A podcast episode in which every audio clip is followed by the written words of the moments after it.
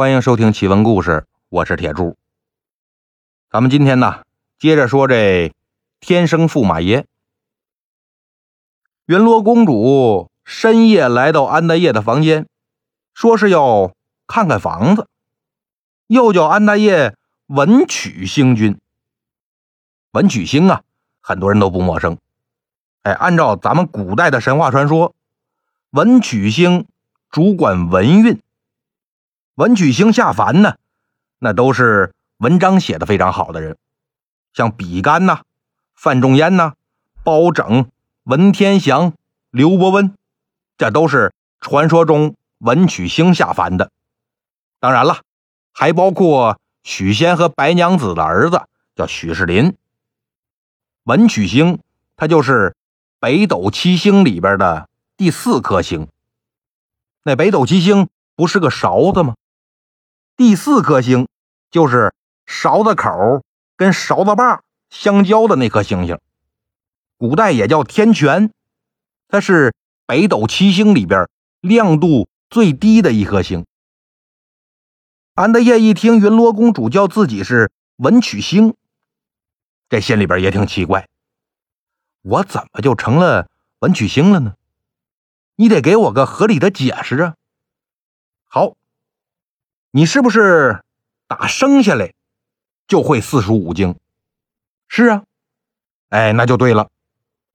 你当年被贬下界，过奈何桥的时候呢，你耍了个心眼儿，趁着孟婆没注意，撒了大半碗的孟婆汤出去，你就喝了那么一点儿，但喝了一点儿啊，也影响记忆。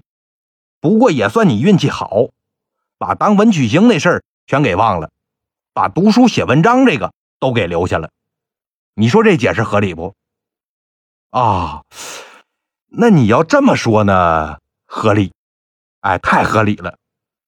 不过我跟公主你又是怎么回事啊？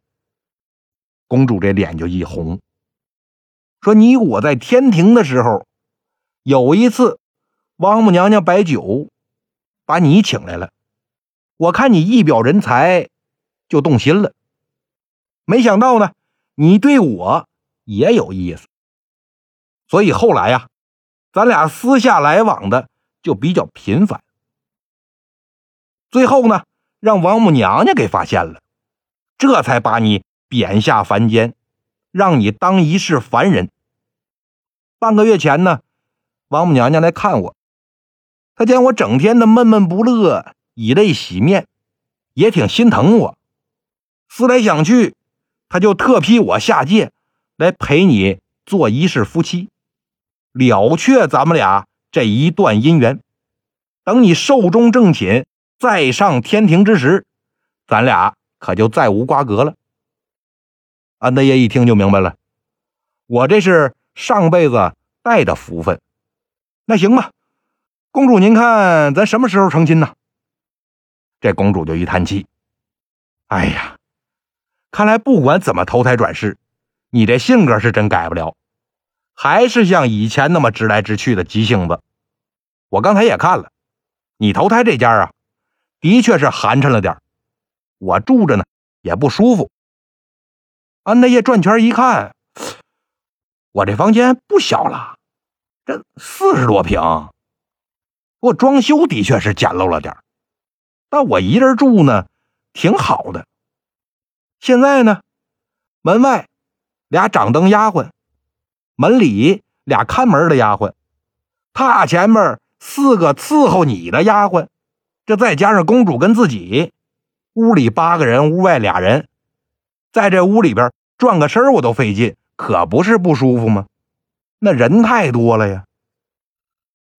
公主一看安德烈，也知道他没辙，就说这样吧，我给你留点钱。你把这房子拾掇拾掇，重新装修装修，啊，等你收拾完了，咱再成亲。哎，那不错啊，那就让公主破费了，这怎么好意思呢？你看，你我本是天上的神仙，虽然你现在是凡人，但我还是神仙呢。钱对凡人来说那是好东西，但对咱们这种神仙来说，那就是一块铁呀，不用放在心上。云罗公主说着，一抬手，边上一丫鬟拿出一大包来，递给安德业：“这是纹银一千两，足够你装修房子了。剩下的钱呢，你多添置点好东西，可不能亏待我们家公主。哎，您就放心吧，花钱谁不会呀？我肯定办的利利索索。”好，那就这么着。我在这儿耽搁的时间也挺长了，我该回去了。哎，公主您等会儿吧。我装修好之后，我怎么找你呀？不用你找我，到时候我找你。公主说完呢，把这胳膊一抬，两个丫鬟赶紧过来扶公主。该拎长袍的拎长袍，该收拾红毯的收拾红毯，该拿垫子的拿垫子。哎，这一行人呢。又走回院子里边，安大爷送他们到门口，心说：“你们来的时候我可没看清，这回我好好看看神仙到底是怎么腾云驾雾的。”他就看见一个丫鬟呢，不知道从哪儿拿出一个古风用的皮牌来。这皮牌是什么呀？皮牌呀，前边有个嘴儿出气儿。中间呢是一个大皮腔，后边有两个把手，一手抓一个把手，先往两边这么一拉，皮牌就抽气儿进去，鼓起来，然后呢再往回一压，那嘴儿就往出喷气儿。但丫鬟手里那皮牌不一样，气嘴那出来的不是气儿，而是烟儿。就看他没压几下，烟雾一下子就浓起来了。眼瞅着就把几个人全给包上了，然后呢，就看这烟雾拖着人，嗖，直接就往天上飞，一眨眼就没了，就剩下院子里边还有点淡淡的烟。安德业一看那丫鬟用皮囊子在那放烟他就觉着这高科技呀，我也是神仙转世啊。虽说我没有那皮牌，哎，但我们家有那。吹灶坑用的风箱啊，那可比皮牌劲儿大呀！这呼啦啦、呼啦啦一拽，说不准我也能腾个云驾个雾啊！他这正琢磨想去厨房试试，一转身就看见背后站个人。哎呦我去，谁呀？这可吓死我了！你想啊，三更半夜刚送走一帮放烟的神仙，这一回身冷不丁看见一大活人。哪怕是你亲妈，你不也得吓一跳吗？安德业仔细一看，不是别人，正是刚才在屋里边递给自己一千两银子那丫鬟。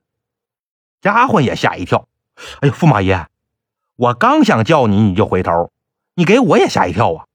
行行行，怪我怪我。我说你怎么又回来了？公主也回来了吗？不是，刚才呀，我忘了跟你说件事儿。走了之后才想起来，所以公主让我赶紧来告诉你。啊啊啊！那什么事儿？刚才我不是给你一千两银子装修款吗？不过呀，这个月犯天刑，不能装修，下个月就好了。所以呀，公主让我赶紧回来提醒你，你别心急火燎的一装修，再把事儿给坏了。这丫鬟说的天刑啊。就是天降刑罚，哎，这有点人在家中坐，祸从天上来那意思。丫鬟这意思就是，这月呀，你安德业要是搞装修，那你就得犯事儿。安德业也没当回事儿，嗯嗯，行行行，那我就下个月再弄。啊，对了，下次你再来呀，你别往我身后跑，你尽量往我面前来啊，要不你把我吓死了。你们家公主可就没驸马了。嗨，你跟在天上的时候一样，你没个正经。那我走了啊！说了一声走了，就见这姑娘一仰头，嗖，直接就飞上天了。安德业心说：“你们这么大本事，你刚才放什么烟儿啊？”安德业转头回屋，把银子放好，就上床睡觉了。转过天来呢，安德业拿着银子。去给安老夫人请安，说前一天晚上是这么这么回事安老夫人一听，呵，月老说这话还真靠谱啊。说我们家儿子是驸马爷，就真有个送上门的公主啊。但转念一想，不对呀，哪儿就来个王母娘娘公主啊？这怕不是妖精吧？安大爷说：“娘啊，您多心了，您这是没见着那牌面，连那个丫鬟都是穿金戴银的，那公主一看就是非富即贵，哎，跟那些野妖精真不一样。不，那你这意思，你还见过野妖精长啥样吗？我不是那意思，反正啊，娘您放心，肯定是个正经的公主。娘俩正在这儿聊着呢，伺候老太太那丫鬟小翠儿进来了。老太太生安大业那时候啊，这丫鬟还小，十来岁，所以呢，都叫她小翠儿。安德业这都十五六了，小翠儿都三十多了，所以现在呀。都得叫她翠娘了。这翠娘进屋给老太太请了安，说：“夫人，外边有个人拿着拜帖，要找少爷。”安德业一听有人找我，还拿着拜帖，这够正式的呀！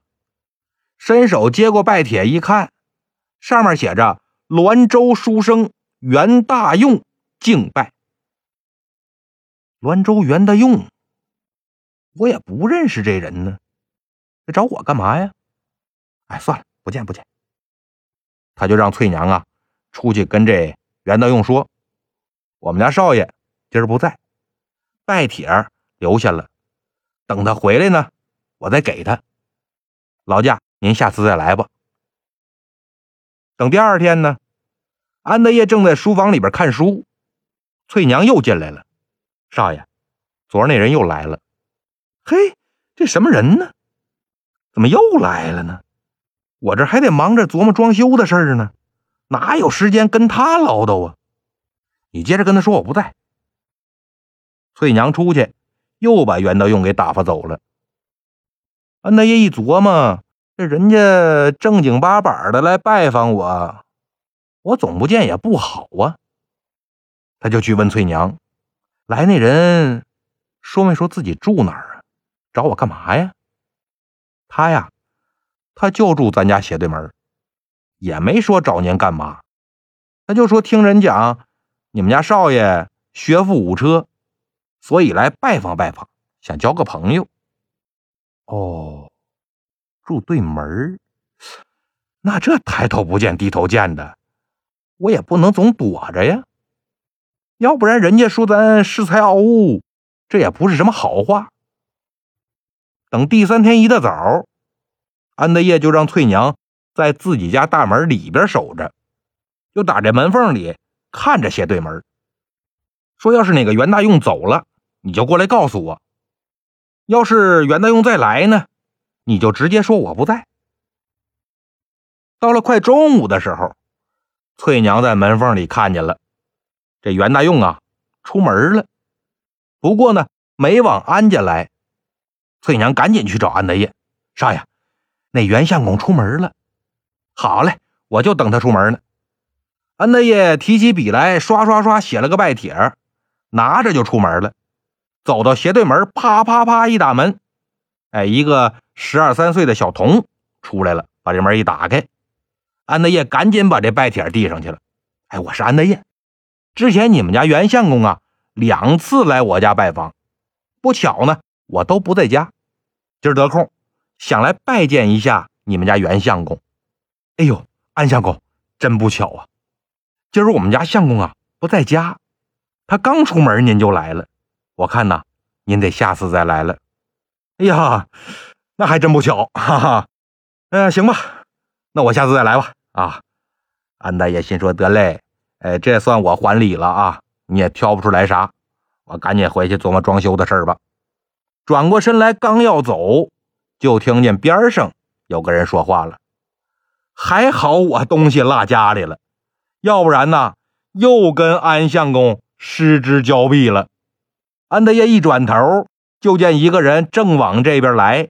看这人呐，风流倜傥，相貌堂堂，走到近前，跟他拱手施礼：“安相公有礼了，鄙人袁大用。”好了，今天的故事就到这里了，咱们下集再见。